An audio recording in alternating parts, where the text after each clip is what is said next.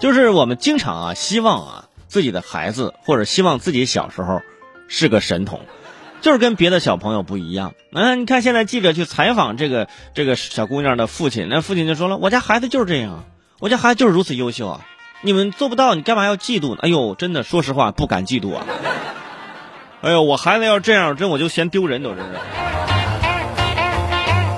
古往今来啊，神童啊，都是一个充满争议的热门话题。人家这小姑娘，从小就戴着神童的帽子，现在已经习惯了，摘都摘不下来了，是不是？其实很多家长就会想，哎呀，哎呦，我家孩子会不会也是个神童呢？是不是我就是稍加培养成神童呢？或者有些人就想，哎，我小时候是不是我父母没没用心？如果用心的话，那万一我是神童？如果说还要父母用心，那我确定你不是。首先，你不可能是天赋异禀那种，是吧？啊，然后，然后跟各位说一下，我其实小时候有那么几年，我觉得自己可能是个神童，因为身边很多人啊，这成年的一些亲戚朋友啊，都夸我，这孩子，这孩子不一样，这孩子，你看这孩子一顿饭吃三碗，你知道吗？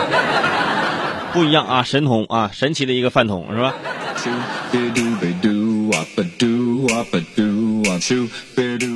其实我们翻翻中国历史啊，神童很多啊，像骆宾王啊啊，孔融啊，对不对？好多啊，呃，包括这个呃《世说新语》里面也有很多这样的记载，特别多这样的故事，包括我们当时学过的一篇课文《商仲永》等等等等，都是讲的这是这方面的故事。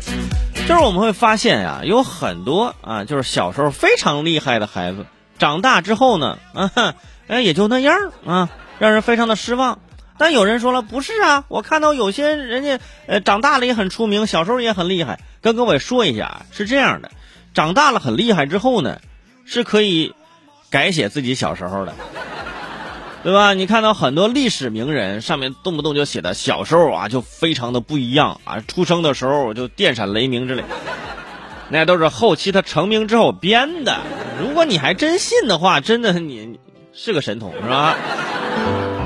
我后来总结了一下啊，我就是看中国历史很多这种那种人物啊，包括现在啊，就是我我就总结了一下啊，如果说我们把父母比喻成是产品经理的话，那么孩子。就是作为一个神童产品来运营的话，如果你想运营出一个神童，哎，大概四点，大家记住了就可以了。给大家总结一下啊，如果是现在这年轻的父母想尝试一下的，是不是慎重啊？首先，神童的第一个卖点就是超强记忆力，啊，最简单，这是一个入门的基础条件，就是要有记忆力。小孩本来短时的记忆力就是好，比成年人要好。哎，更有的小孩呢，记忆力尤其好，一番运作之下就可以成为神童，对吧？别的孩子可以背唐诗三百首，你非得背唐诗八百首，是吧？或者背完这个咱不行，咱还得背点成功学，哎，这样你一下子就打造出了一个啊记忆大师、成功学大师。然后呢，马上跟着就得是出书，嗯，出本书，然后不管这书怎么怎么样，自己花钱出嘛。然后对别人说：“哎呀，我家孩子小小年纪八岁就已经出书了啊！要不这书送你一本啊？不行不不要不要，我家里有很多了。哎，送一本吧啊！村头厕所可能没纸了，是不是？哎。然后第二个特点就是必须要奇葩，就是奇特。儿童天生没有刻板印象，没有因循守旧的陋习，所以经常呢能语出惊人。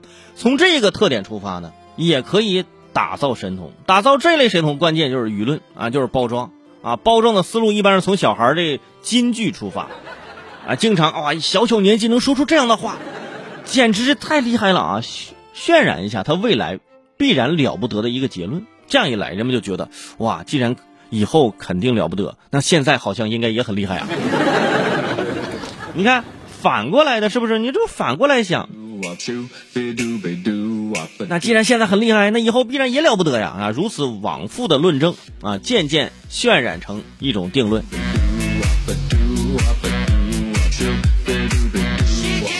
第三个特点，必须要跟时代挂钩。那古代成为神童，必须啊写诗词，是吧？诵古文，然后等等等等。那现在，那肯定光说会背诗词，那已经不行了。那这个神童的标准已经已然也是降低，也没没有门槛了。所以说，我们还得想点别的啊，就是现在比较流行的。